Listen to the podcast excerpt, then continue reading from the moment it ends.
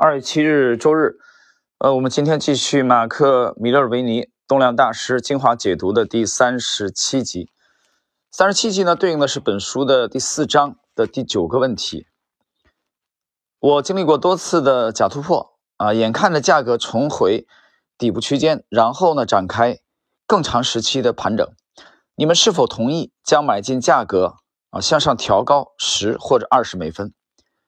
是避开假突破的。好方法，米勒尔维尼回答：“我的买进价格通常不会完全贴近预定的入场点，触及枢纽点之后，我会继续等待股价再往上升五或者十美分，甚至二十美分。只有当一切进行的很顺利，并且手上持有获利持仓的时候，我才会激进的买进。在那种情况下。”我会稍微放松标准，买进值得一搏的股票。否则，为了确认股票确实已经发动走势，我通常会再多等待一下，宁愿为此买的更高。不过，即使这么做，股票还是有反转下跌的可能。这里面真的没有什么神奇数字。如果我买进一只股票之后，价格下跌，并且进入更长时间的盘整。我通常会继续持有，除非触及我的这个止损位，或者出现了更具吸引力的机会。别忘记，我没有必要在同一个价位上买进所有的股票。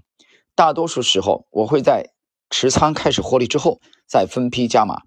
这就是执行交易的艺术与奥妙之处。解释一下啊，米勒维尼的意思是他喜欢这个投。啊，刚开始的这个侦查性的仓位获利以后，然后再开始追加啊，就是向上追加的。那么，如果这个这，比如说这个第一笔啊，侦查性的仓位没有盈利的情况下呢，他就倾向于继续持这个持有。比如，比如说这个，但是有微利啊，或者说微亏，盈利不明显啊，或者说保本，这个时候他选择，就是说这个时候盘整的话，那选择持有，因为他微亏为什么持有呢？有什么不理解啊？微亏。因为没有触及它的这个停损，就止损位，所以它也是不这个没有必要去啊砍仓的啊，没有必要去止损的，所以也是持有。但只有当这个侦查性的仓位获利明确获利以后，他才会考虑加仓啊。这是关于这个问题啊。第一位大师米勒尔维尼的回答。我们看第二位戴维瑞不，我会以某种确切的价格作为股票的预定突破点。如果最近的突破失败，你或许可以先建立较小的持仓。如果股票收盘的情况理想，并且第二天继续上涨，那就迅速加码。你不需要在同一天买进全部的这个持仓，应该根据股票与市场强度来调整持仓规模。戴维润的这个回答非常的简单啊，他说他，呃，他是以某。个确切的价格作为股票的这个预定突破点，呃，等一会儿呢，大家大家在后边会听到这个第四位啊，第四位这个小马克里奇，呃，我们在那里合并一起来来解读吧。啊，戴维润的话大家先记住，其实他基本上和米勒维尼的观点区别不大啊。等一会儿我再一起点评。我们看第三位丹赞格，如果市况震荡，形成坚实底部的股票不多啊，因为大势没方向嘛。这个时候，那么是的，我会这个提高门槛，而且不会买太多，因为我必须确保我这个卖掉的时候，卖掉股票的时候，也可以像买进的时候那么迅速的完成。最后一位啊，最后一位其实是今天的这个重头的内容，就是他这他这个内容回答完了以后，我们就一起啊解读一下，我谈一下个人的看法。呃，马克里奇说，在我看来，根本没有任何技巧可以让你预防假突破。呃，其实我重点等会儿要说的就是这一句啊。他说，在他看来，没有什么方法可以预防假突破。我对这句话持保留意见。我们等会儿一起来看。那么，突破经常失败，这就是突破交易最主要的内在风险。这个调高入场的触及门槛，并非全然行不通，但我认为效果。依据啊个别股票而不同。以高流动性的股票为例，我更倾向于等待价格站稳在突破点之外，因为这对这类股票而言，前一个枢纽高点或低点往往是更加显著的技术面的关键点，也比较容易被其他市场参与者、这个做事者等等所打破或者贯穿。这就是突破交易者必须更乐于买贵的理由所在啊，就是向上买啊，就是你应该越买越贵。那换言之，也就是金字塔向上加，就是你做多的时候啊，金字塔加仓。做空的时候向下，就是你空单盈利了，你再追加，啊，就是做空的时候啊，继续。对于确实有效的突破型的形态，就算买在较高的价位，走势也相对容易就把你这个带离这个区域。而突破交易者最重要的工作就在于运用所有可能的工具和技巧，剔除掉那些突破意志啊不坚定的股票。呃，整个这这一节啊，第四章的第四章的这个第四第九个问题啊，这一节的内容啊，四位大师回答完了。我谈谈我的看法啊。刚才我觉得，其实我是最大保留意见的，就是马克里奇的第一句话，在我看来，根本没有任何技巧可以让你预防假突破。呃，我对这句话持相当的保留意见。呃，为什么？其实你去读再重读这个米勒维尼呃的观点。啊，重读戴维瑞恩的观点，啊，那么包括丹赞格啊，那么第四位马克里奇直接就说没有什么方法啊。那换言之，如果他真是这么干的话，那我就理解为，呃，他或许和这个尼古拉斯达瓦斯相类似。尼古拉斯达瓦斯后边有机会，我想也在我们可以在付费的这个单条里边，我会在呃我们讲那么几集啊，关于达瓦斯的这个箱体，因为。投资大师秘密武器这个系列我还没讲达瓦斯啊，就是具体剖析他的术啊。像米勒维尼的术我已经讲了四集了啊，其实还应该有第五集。第五集我现在一直没想好什么时候讲啊，不是说没有内容，是有内容啊，我纠结要不要讲。呃，我就谈一下对这几位大师粗略的看法啊，一家之言，抛砖引玉。从进攻的犀利来说啊，利弗莫尔我觉得当之无愧，这个不谈了啊，就谈这几位。那么我觉得。戴维·瑞恩和米勒尔维尼应该毫无疑问的是排在前列的，啊，或或者可以说是排在最前列。那么戴维·瑞恩他这个赢得过美股的三届的交易冠军，三届不是一届，听清楚啊！米勒维尼虽然只赢得了一届，但是米勒维尼的这个收益率啊也都是这个有目共睹的。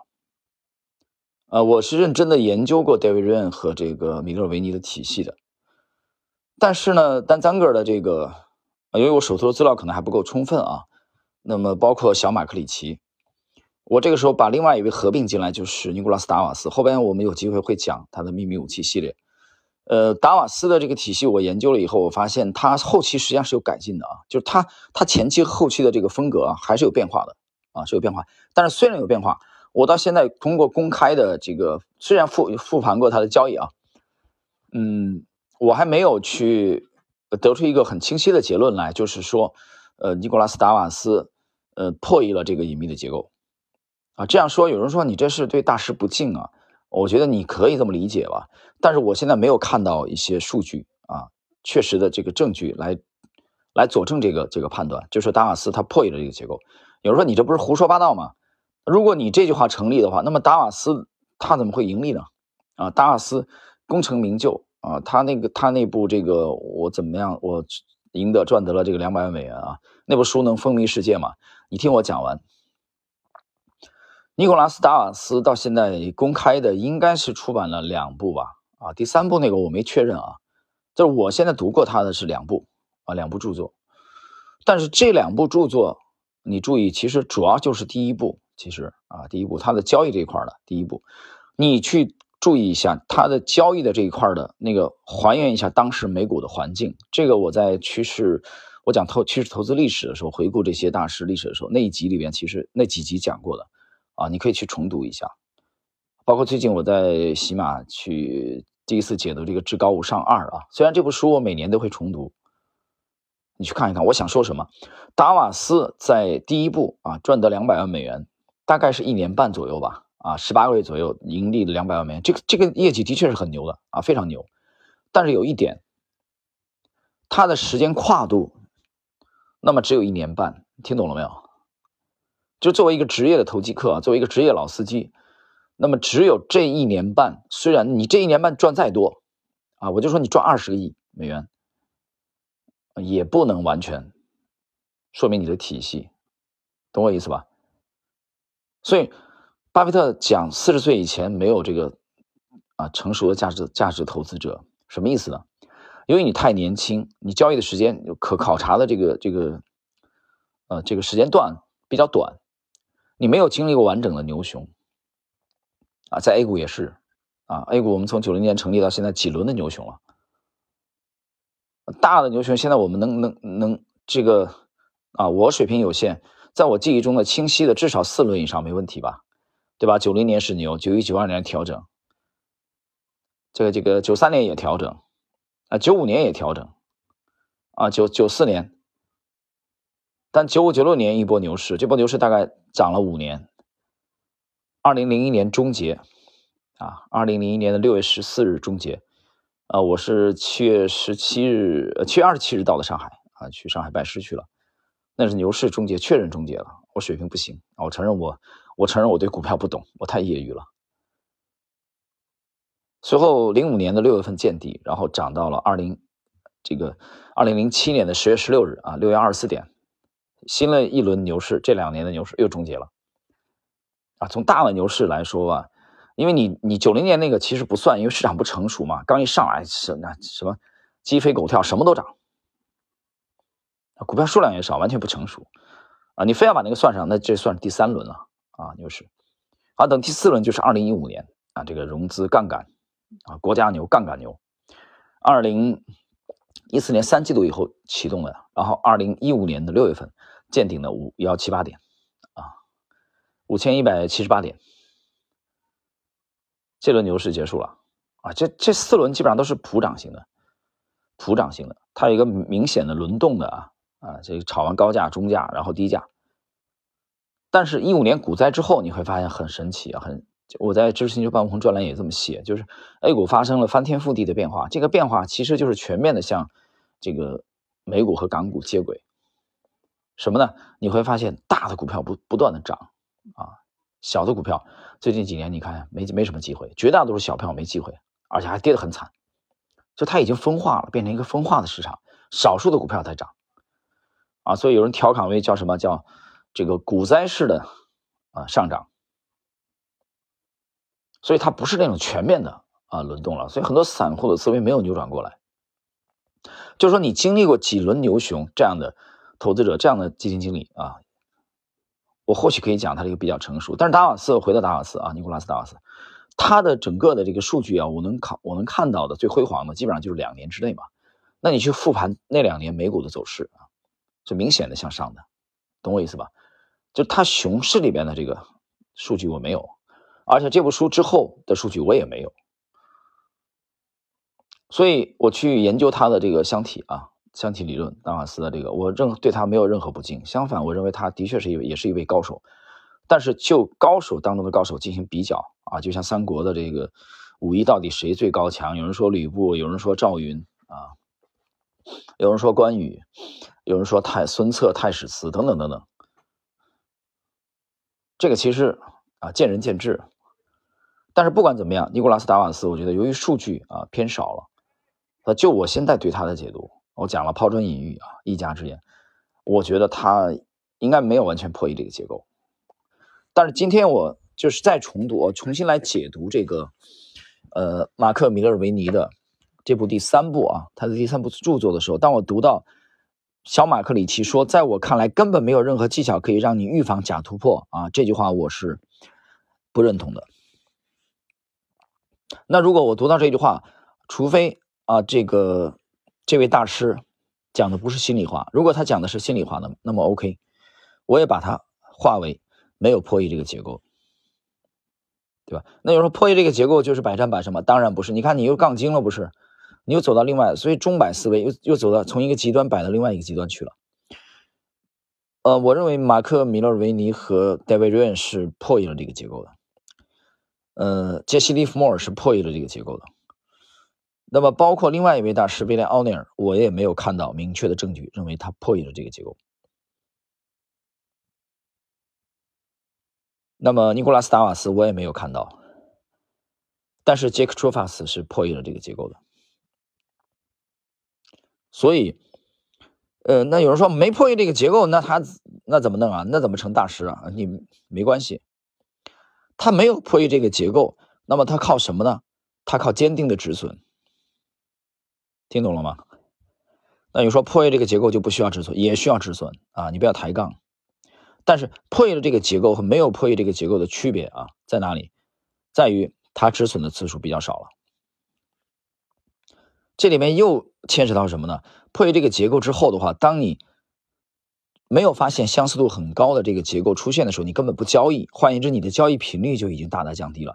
由于你到交易频率的降低啊，其实你操作这个错误的这个这个几率啊也减小了。你做的少了，听懂了吧？你为什么做的少了？因为你的眼光苛刻了。你为什么眼光苛？因为你的条件苛刻了，是你体系成熟所导致的。所以，确切的说，我第一次读到马克里奇讲这句话的时候，我当时觉得震惊。我在想，是不是印错了？啊，像这个这个郭德纲调侃的时候说，福布斯排行榜啊，没他的名字啊，那是那是印错了啊。但是说相声可以这么说啊。那如果我讲了他讲的是真话啊，没有印就没有印错的话，那我认为马克里奇没有破译这个结构，我只能这么讲。所以没有这个破译这个结构，有没有破译这个结构的玩法，那你就可能要多多试错了。你交易的肯定比破译这个结构交易的要频繁，还有你止损要更加坚定。啊，这是我今天我觉得要讲的重点。其实第四章的第九节啊，我的这个解读。啊，希望我想对做交易的人啊，我想对做交易的人啊，十年以上的人能听懂啊，我今天讲的内容。好了，朋友们，时间关系呢，那么今天呢，我们跟大家分享的这个第三十七集啊，谈假突破的问题，嗯，的内容就到这里。